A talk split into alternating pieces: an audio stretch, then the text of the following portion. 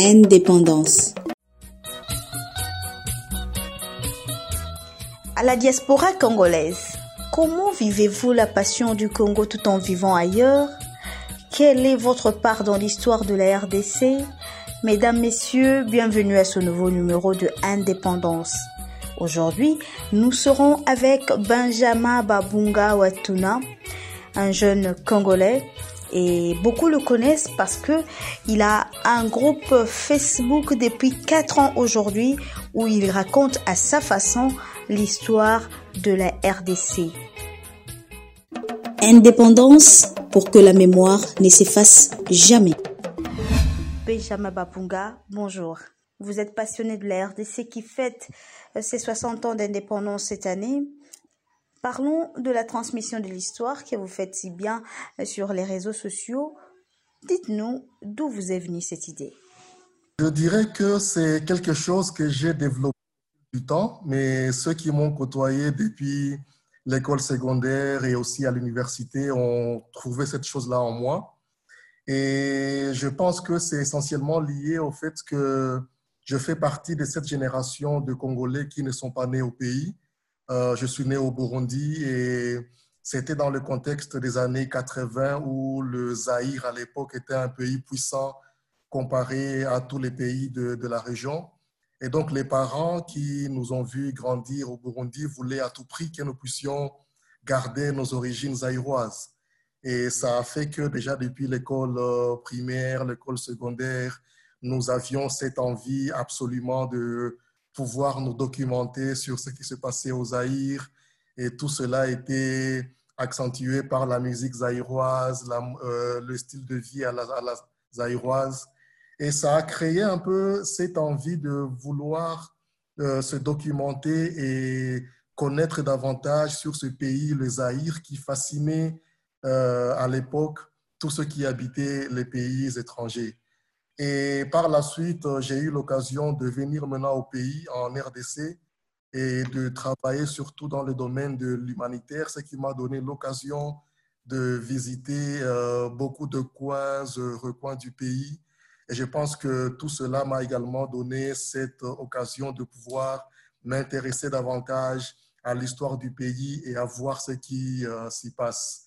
Et je dois enfin dire que l'avènement des réseaux sociaux était pour moi le déclic parce que ça m'a permis de partager au début des petites nouvelles. Et comme tu sais, les nouvelles se partagent à travers ceux qui te lisent. Et ça a fait qu'au bout de quelques temps, j'ai eu une audience assez large des gens qui sont intéressés à me lire à travers les sociaux. En tant qu'administrateur d'un groupe Facebook exclusivement réservé à l'histoire de la RDC, avez-vous l'impression que les jeunes s'intéressent à l'histoire de notre pays? Oui, je dirais que je les sens de plus en plus à travers mon forum. Euh, je dois dire en passant que plus de la moitié de ceux qui sont abonnés au niveau de mon groupe Facebook, c'est des jeunes de moins de 30 ans. Et à chaque fois qu'il y a un sujet qui est abordé et qui concerne les années, euh, je dirais 50, 60, 70, où la plupart de ceux qui commentent n'étaient pas encore là, tu sens qu'il y a quand même un certain engouement de, leur part. Et pour moi, je pense qu'ils commentent essentiellement par le fait que c'est une opportunité qui leur est offerte de pouvoir discuter sur des points qui ont trait à leur pays, parce que le système d'enseignement que nous ne donne pas malheureusement cette opportunité de pouvoir discuter euh, largement sur l'histoire du, du Congo ou du, ou Zaïre. Et ça fait que les réseaux sociaux sont devenus comme euh, un espace qui est ouvert à la plupart des jeunes pour pouvoir discuter des choses dont on n'a pas eu l'occasion de pouvoir étudier à l'école ni l'occasion de pouvoir discuter avec les enseignants ou d'autres collègues pendant qu'on était à l'école. Selon vous, qu'est-ce qui anime les jeunes qui vous lisent sur les réseaux sociaux? Est-ce que c'est de la curiosité ou simplement l'envie d'apprendre? Bon, je dirais que c'est les deux en fait, parce qu'en premier lieu, c'est le fait que c'est parfois des informations ou des nouvelles qu'ils n'avaient pas eu l'occasion d'apprendre au niveau de, l'école. Et c'est quelque chose de nouveau pour la plupart. Et du coup, on a envie de pouvoir commenter davantage ou, ou, ou du moins apprendre davantage. Mais de l'autre côté, je crois que cette génération, nous avons une très belle opportunité de pouvoir vivre des événements, mais aussi d'avoir un espace où nous pouvons commenter les mêmes événements. Ce qui n'était pas le cas pour nos parents et pour ceux qui nous ont précédés des générations 50 et 60. Et ça fait qu'aujourd'hui, tu as des jeunes qui, par exemple, ont vécu les événements du M23 au niveau de Goma et qui peuvent avoir un forum à travers les réseaux sociaux où ils peuvent facilement euh, discuter, partager leurs expériences, dire tout ce qu'ils ont vécu, alors que les vieilles générations n'ont pas eu ces opportunités pour euh, avoir des forums de ce genre et pouvoir partager euh, leurs nouvelles. Donc, je crois que ce sont les deux choses qui les animent. D'abord, le fait qu'ils veulent apprendre davantage, mais également le fait qu'ils ont un forum où ils peuvent partager leurs diverses expériences. Est-ce que cette façon de raconter l'histoire en utilisant les réseaux sociaux vous semble innovante? Oui, euh, je pense que c'est quand même une façon innovante de pouvoir toucher un large public. Comme tu venais de le dire, euh, la lecture n'est pas donnée à tout le monde et la plupart des jeunes, ce dernier temps, ne lisent pas les bouquins. Mais si l'histoire ou la nouvelle est placée sur euh, les réseaux sociaux, ça leur donne l'occasion et l'opportunité de pouvoir la lire et de pouvoir commenter également. Mais de l'autre côté, on doit considérer que l'accès à Internet euh, reste très limité, surtout dans, dans, nos pays africains. Et pour le cas de la RDC, tu as peut-être 10 ou 15 ou 20% de jeunes qui peuvent se connecter à Internet. Et cela étant, ça fait qu'il y a toute une partie des jeunes qui peut-être ont des nouvelles à partager, ont le désir d'apprendre, qui ne peuvent pas malheureusement accéder à Internet et qui sont privés ainsi de l'information. Donc, je dirais que le fait que nous partageons des nouvelles à ce jour à travers les réseaux sociaux reste euh, une façon innovante de pouvoir euh, toucher un large public, mais ça aurait été intéressant qu'au-delà des réseaux sociaux, l'on organise des sessions au niveau des écoles, au niveau des communautés, où on peut réunir autant de jeunes, discuter avec eux, mais également avoir leurs avis sur les événements et là, on aura touché un large public au-delà du public que l'on touche actuellement à travers les réseaux sociaux. Benjamin Babunga, dites-nous, qu'est-ce qui peut être envisagé pour atteindre plus de jeunes, étant donné que la majorité n'a pas accès à Internet? Bah, Malheureusement, comme tu viens de le dire, c'est une solution structurelle parce que nous, en tant qu'individus, ne pouvons pas trouver facilement une solution il faut toute une politique au niveau du gouvernement et voir de quelle manière propulser euh, l'accès à l'Internet au niveau, au niveau du pays. Donc tout cela passe par des politiques euh, que nos gouvernants doivent mettre en avant en essayant de privilégier par exemple l'accès à Internet pour un large public, soit en donnant des subventions au niveau euh, des compagnies qui offrent Internet afin que Internet soit moins cher et du coup accessible à tout le monde, ou encore en essayant de pénétrer des zones qui ne sont pas à ce jour euh, couvertes par euh, Internet. Donc, c'est des questions de gouvernance qui, malheureusement, ne sont pas à la portée de nous en tant qu'individus, mais plutôt doivent être traitées dans un cadre assez global au niveau de nos gouvernants. Vu votre expérience de raconter les histoires à comparer à d'autres événements, est-ce que l'événement du 30 juin suscite encore de l'intérêt au milieu des jeunes? Bon, je dirais que euh, la date du 30 juin reste quand même parmi les dates les plus connues de l'ensemble des jeunes Congolais. Mais en termes d'intérêt, je pense que l'intérêt s'effrite davantage parce que l'indépendance qu'on a tant rêvé et toute cette euh, bonne vie qu'on attendait après l'indépendance, on se rend compte que plus de 50 ans après, il n'y a pas vraiment grand-chose qui a pu changer par rapport à la situation euh, qu'on avait avant.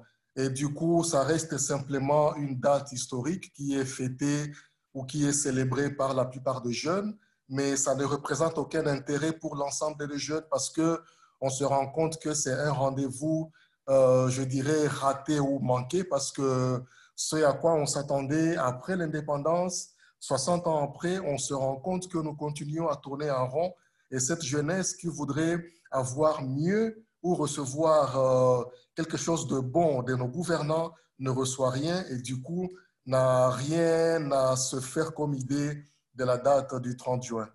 Est-ce parce que la RDC n'a pas su décoller après l'indépendance que cette date ne suscite pas tant d'intérêt, Benjamin?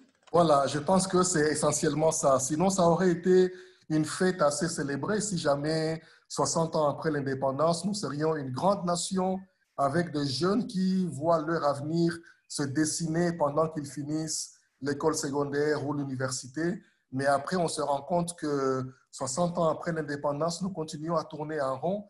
Et du coup, ça reste juste une date symbolique, mais qui ne représente pas grand-chose et qui n'a aucun intérêt non plus pour l'ensemble de la jeunesse. Est-ce que dans votre façon de raconter l'histoire de notre pays, vous avez une technique spécifique que vous employez pour ne pas perdre l'attention de vos lecteurs? Bon, euh, généralement, euh, après avoir fait cette, euh, disons, ce partage des faits historiques pendant environ quatre ans déjà, ça me permet petit à petit de, de connaître déjà quels sont les genres de, de sujets qui suscitent l'intérêt auprès de, mes lecteurs. Et quand je dois me focaliser sur la jeunesse, je me suis rendu compte que c'est essentiellement tous les faits historiques qui n'ont pas été largement abordés au niveau de, l'école qui suscite euh, l'intérêt. Et là, j'irai par un exemple. Aujourd'hui, on sait que euh, Mobutu a fait son premier coup de force en 1960, juste trois mois après, après l'indépendance. Et on sait qu'il est revenu encore en 65 pour faire un deuxième coup de force. Alors ça, c'est que des grandes lignes qui ont été enseignées auprès des jeunes à l'école. Mais la plupart ne savent pas quels sont les événements qui ont concouru à ce coup de force. Qu'est-ce qui a poussé, par exemple, Mobutu en septembre 60 ou encore en novembre 65 à faire ce, ces deux coups de force? Quand j'aborde des éléments comme ça, où je donne les, causes lointaines, j'explique quels sont les éléments qui ont concouru à ce chaos qui a été observé et qui a fini par conduire Mobutu à faire un coup d'État, tu sens qu'il y a quand même un certain engouement un certain intérêt euh, de la part des, des, jeunes lecteurs qui me lisent parce que c'est des éléments ou des détails qui n'ont pas été largement enseignés à l'école et qui sont malheureusement, euh, qui, sont contenus dans les livres d'histoire, qui malheureusement ne sont pas à la portée de tous les jeunes et qui ne sont pas lus par tous les jeunes. Et quand je mets des choses comme ça sur les réseaux sociaux, je sens qu'il y a autant d'engouement en termes de likes, en termes de commentaires, et en termes de discussion. On va finir, euh, Benjamin Babunga. Selon vous, pourquoi doit-on continuer à parler de l'histoire du 30 juin? Alors, pour la première question, je dirais que le 30 juin, ça reste notre héritage. Malheureusement, on ne peut pas se détacher de cette date fatidique.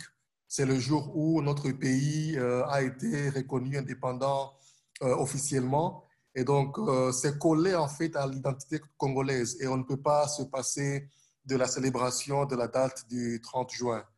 Et pour la deuxième question, je pense que ça reste important que nous continuions à parler histoire, surtout pour les jeunes générations dont la plupart n'ont pas eu l'occasion de vivre ces événements en live et surtout profitant de tout ce qui nous est offert euh, au cours de cette ère comme technologie, notamment les réseaux sociaux, qui nous permettent de pouvoir toucher un large public, mais aussi de constituer une sorte de bibliothèque virtuelle, parce que les publications que nous faisons maintenant, même plus tard quand nous ne serons plus là, il y a toujours des jeunes qui peuvent se référer à cela pour pouvoir les lire. Et pour moi, je me dis que nous sommes en train de décrire d'une manière ou d'une autre l'histoire de la RDC. Merci beaucoup, Benjamin Babunga. Merci d'avoir répondu à toutes nos questions depuis Niamey. Benjamin Babunga, mesdames, messieurs, était joint au téléphone et il nous a aider quand même à découvrir un peu plus sur sa façon de raconter l'histoire de la RDC, comment transmettre la mémoire de l'indépendance aux jeunes aujourd'hui à travers les réseaux sociaux. C'est ce qu'il fait d'ailleurs depuis quatre ans. Merci à tous de nous avoir suivis. C'est la fin de ce numéro de Indépendance. Nous vous retrouvons très bientôt sur nos différentes plateformes numériques de Abari RDC pour les prochains numéros de Indépendance. À très vite.